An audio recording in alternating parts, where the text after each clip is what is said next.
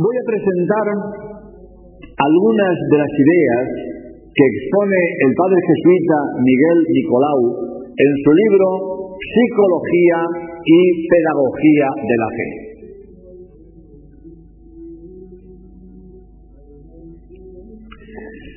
Importancia de la fe. La fe es necesaria para salvarse. Dice la Biblia que la fe es la raíz de toda justificación. Carta del apóstol Santiago, capítulo segundo, versículo 24. La fe es el comienzo, el fundamento y la raíz de toda vida cristiana. Por eso hay que crecer y madurar en la fe. Vamos a dar ideas que nos ayuden a tener una fe madura, a madurar en la fe. Empecemos por la naturaleza de la fe. ¿Qué es la fe? La palabra fe tiene dos acepciones. Primero, lo que se cree. Segundo, el acto de creer. En el primer sentido, podemos hablar de la fe católica, de la fe protestante, de la fe musulmana, etc. Aquí la fe tiene un sentido objetivo, se refiere al objeto que se cree. Este es el sentido que tiene en la concesión de fe tridentina, que dice, esta es la fe católica. Pero también se usa la palabra fe en otro sentido, el acto de creer. Es un sentido subjetivo. Es el sentido que damos a la frase, es un hombre de mucha fe.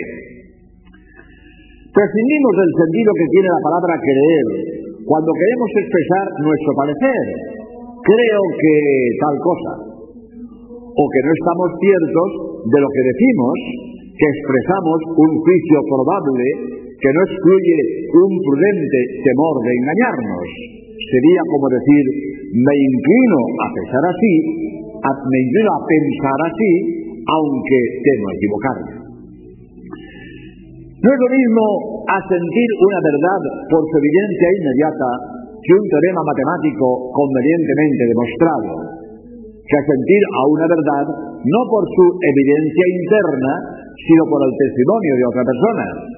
Esta es una certeza de orden moral. Esta fe en la persona que me habla puede ser humana o divina. Si me fío de mi Padre, se trata de una fe humana. Si me fío Jesucristo, se trata de una fe divina. La fe teológica es una virtud sobrenatural por la cual creemos ser verdad lo que Dios ha revelado, no por la verdad intrínseca de las cosas a la luz natural de la razón, sino por la autoridad de Dios que las revela. Es clásica la frase con que la Biblia define la fe. Sperandarum substantia rerum, esperan argumentum non apparentium. Es de la carta a los Hebreos, capítulo 11, versículo primero. Que traducido del latín quiere decir convicción de las cosas que esperamos y argumento de las cosas que no vemos. Sustancia es lo que da base, una realidad subsistente, lo que persuade y convence. Creencia que nos hace ver como cosas reales las cosas sobrenaturales. Argumentum es demostración. No lo vemos, pero estamos seguros que es así, asegurados por la fe. La fe abarca el entendimiento y la voluntad.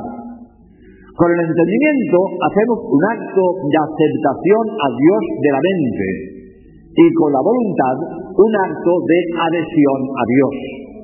Por lo tanto, la fe no es un sentimiento, sino que es un aceptar a Dios que ha revelado y adherirnos a su voluntad. La fe honra a Dios, pues es un acto de reconocimiento y estima hacia su persona. Cuando yo digo a alguien te creo, estoy indicando que lo valoro como persona. Por eso me fío de él. Lo tengo por bien informado, honrado y veraz. y por eso le aprecio. Es más fácil decir te creo a un amigo que a un enemigo. Creer a uno implica simpatía, estima y afecto hacia esa persona. El acto de fe es libre. Esto es evidente, pero además lo enseña el Concilio de Trento. La libertad de la fe es necesaria para que sea meritoria. Si la fe fuera axiomática, no tendría mérito. Aceptar que el todo es mayor que su parte es tan evidente que nadie puede opinar lo contrario. Aceptar el axioma no tiene mérito ninguno. Para que la fe sea meritoria tiene que ser libre, libre pero obligatoria. Así lo enseña la Sagrada Escritura. La Biblia obliga a la fe bajo pena de condenación. El que no crea será condenado. Evangelio de San Marcos, capítulo 16, versículo 16. Si la fe se manda, es porque el acto de fe es libre. No hay que mandar creer en un axioma, porque es evidente.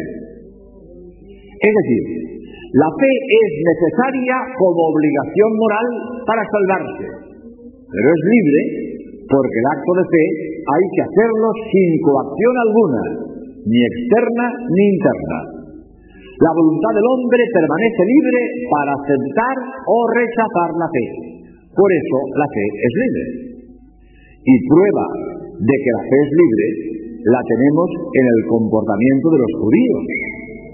Ellos conocieron personalmente a Jesús, vieron sus milagros, oyeron su doctrina y a pesar de todo no creyeron en él y lo llevaron a la cruz. Es decir, los motivos de credibilidad no destruyen la libertad del hombre para creer o no creer. Y como decíamos, la fe es meritoria. No solo porque es un acto libre, sino porque creer en una persona es tomar una actitud respecto de esa persona, lo cual supone estima y reconocimiento de sus valores personales. Pero el hecho de que la fe sea libre no significa que sea caprichosa. Hay motivos para creer. Si la fe no fuera razonable, los creyentes seríamos unos estúpidos. El motivo para creer es doble.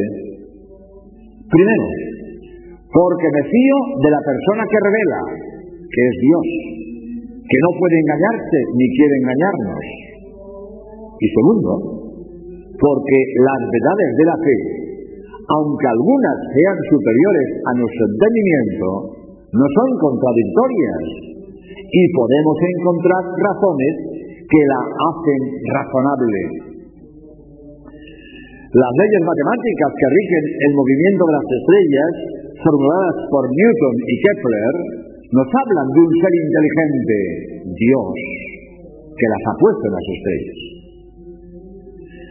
Todo hombre tiene obligación de buscar la verdad, dice el Concilio Vaticano II, y añade, y la verdad está en la Iglesia Católica.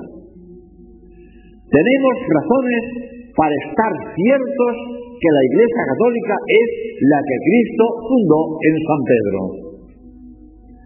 También podemos estar ciertos por la historia que Cristo existió y por la historicidad de los evangelios que Cristo afirmó que Él era Dios. Y por los mismos evangelios sabemos que Cristo fundó su iglesia en San Pedro y lo hizo infalible en lo necesario para salvarse, pues mandó obedecerle bajo pena de condenación. Y si no fuera infalible en lo necesario para salvarse, nos obligaría a equivocarnos obedeciendo al que puede equivocarse. Hablando de que la fe es razonable, conviene refutar la frase que oímos repetidamente de que la ciencia contradice la fe. Esto es imposible, pues ciencia y fe, las dos vienen de Dios. ¿Qué es ciencia? El estudio de las leyes de la naturaleza que Dios ha hecho. El objeto de la ciencia es estudiar la naturaleza. ¿Qué es fe? El estudio de las verdades reveladas por Dios. Pues si Dios es el autor de las leyes de la naturaleza, objeto de la ciencia, y de las verdades de la revelación, objeto de la fe, Dios no puede contradecirse entre lo que nos dice por la naturaleza y lo que nos dice por la revelación. Modalidades de la fe. La fe debe ser firme, sin temor a ser engañado, lo cual no excluye la aparición de alguna duda, pero que no hace vacilar la firmeza. Lo mismo que una mosca que se cruza no perturba la contemplación de un panorama espléndido que se divisa desde una montaña. Es el caso de la fe de Abraham, que aceptó firmemente el mandato de inmolar a su hijo, lo cual no evitaría alguna vacilación instintiva en su corazón. La certeza de la fe no es un fanatismo obcecado, pues se apoya en razones y motivos válidos. El acto de fe es certísimo, con la máxima de las certezas, pues se basa en la autoridad de Dios que revela, lo cual excluye absolutamente todo error. La fe es luz y resplandor, pero también la luz va rodeada de penumbra.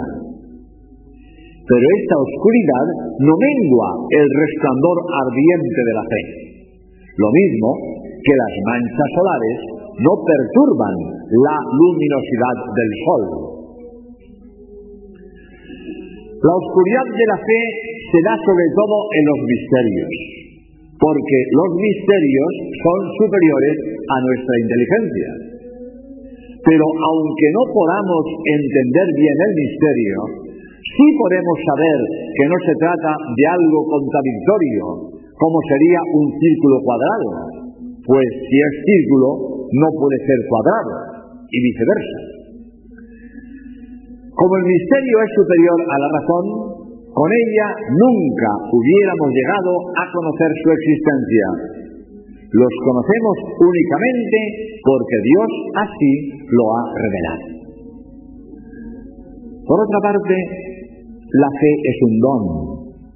Así lo dice San Pablo en su carta a los Efesios, capítulo segundo, versículo octavo.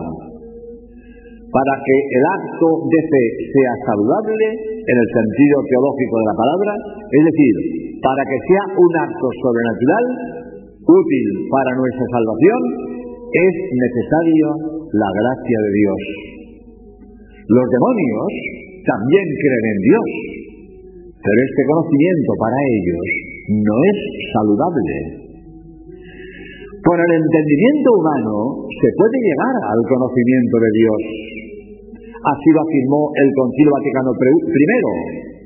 Y San Pablo, en la carta a los Romanos, capítulo segundo del siglo XIV y siguiente, dice que los que conociendo la naturaleza ignoran a Dios no tienen excusa.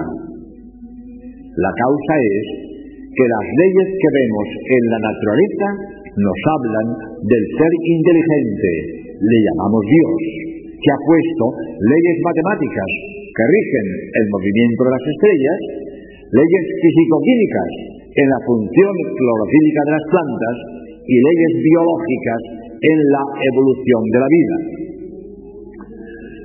Para este conocimiento propio de la razón humana no hace falta la gracia divina. Se podría llamar una fe científica, pero no sería una fe religiosa.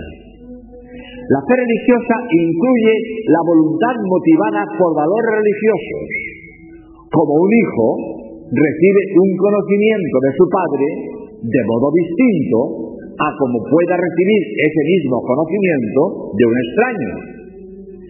Yo creo, porque lo ha dicho Dios, verdad infinita, es el motivo de la fe en orden lógico. Y porque lo ha dicho Dios, bondad infinita es el motivo de la fe en orden afectivo. La gracia nos prepara para el elemento afectivo de la fe. La firmeza de la fe depende de la adhesión de la voluntad de Dios y eso depende de la gracia divina. La gracia nos prepara con el afecto de la voluntad para determinarnos a creer. Por eso debemos pedir a Dios, como el padre del endemoniado del Evangelio que decía, Señor, aumenta mi fe. Por eso la oración es madre de la fe. De ordinario obtenemos la fe sobrenatural mediante la oración. Dios se deja encontrar del que le busca con sinceridad. Decimos en el canon cuarto de la misa, Él crea en el hombre las disposiciones subjetivas que requiere la fe. La acción de la gracia se ve clarísimamente en las conversiones repentinas. Son los casos de San Pablo y Andrés Rosard. San Pablo fue derribado al aparecérsele Jesucristo cuando iba camino de Damasco para perseguir a los cristianos y de perseguidor se convirtió en apóstol. Andrés Rosard entró ateo en una iglesia en busca de un amigo y salió creyente por una gracia tumbativa a los San Pablo. Una palabra sobre los que pierden la fe. Primero, nadie pierde la fe sin culpa. Dice el concilio de Trento, Dios no abandona a nadie si no es él abandonado primero. Segundo, dice el concilio Vaticano I, nadie tiene causa justa para dejar la fe. La culpa que lleva a la pérdida de la fe es clara o voluntaria en causa. Es decir, son pecados que llevan a la pérdida de la fe, como la soberbia, la lujuria, la curiosidad leyendo libros contrarios a la fe, donde se ridiculiza la religión y se mezcla lo falso con lo irónico, así la fe se tambalea. Obstáculos de la fe. Como dije antes, la soberbia. Hay personas engreídas que se creen que solo puede ser verdad lo que ellos entienden. Esto es absurdo. Hay muchas cosas que son verdad y nosotros no las entendemos. Y prescindo de los milagros teológicos. En muchas cosas de la vida, por ejemplo, la naturaleza de la gravedad, los agujeros negros del cosmos, la antimateria, la importancia del ADN, de los genes y de los cromosomas, etc. Otro obstáculo para creer es la lujuria.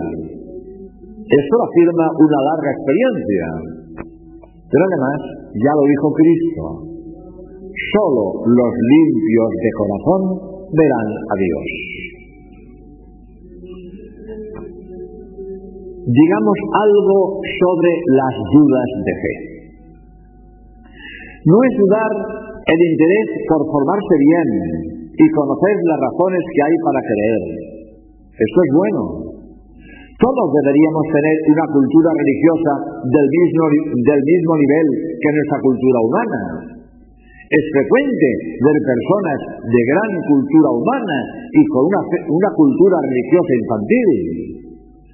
Solo saben de religión lo que aprendieron de niños. No han seguido estudiando religión. para estas personas son los catecismos de adultos. Por ejemplo, mi libro para salvarte. Perdón por la propaganda.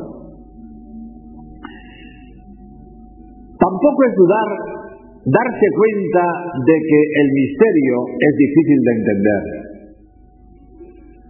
Lo que no se puede hacer es dudar de que sea verdad lo que Dios ha revelado. Para creer es muy importante practicar. Quien no vive como piensa, termina pensando como vive. El hombre no puede vivir contradiciendo sus ideas. Si no acomoda su vida a sus ideas, terminará acomodando sus ideas a su vida. El hombre tiene que justificarse a sí mismo. Tras la apostasía moral vendrá la apostasía ideológica. Acertadamente dice Augusto Nicolás en su libro El arte de creer, practicar todo lo que se cree para creer todo lo que se debe practicar. Resumiendo, la fe es un acto de la inteligencia que acepta lo que Dios ha dicho por considerarlo sabio y veraz. Segundo, la fe es un acto de la voluntad que acepta lo que Dios dice no por la evidencia de la verdad, sino por adhesión a su persona. Tercero, para que la fe sea religiosa y no meramente científica, además del convencimiento de la inteligencia, hace falta la adhesión de la voluntad. San Pablo, después de ser derribado por la luz de Cristo, exclamó, Señor, ¿qué quieres que haga? Para esto es necesaria la gracia de Dios, que la eleva al plano sobrenatural. Y la gracia de Dios se consigue por la oración. Por eso hemos dicho que la oración es la madre de la fe. Estas son algunas de las ideas que el padre Miguel Nicolau, de la Compañía de Jesús, expone en su libro Psicología y Pedagogía de la Fe. Y termina su libro diciendo lo siguiente, que voy a leer en la página 310.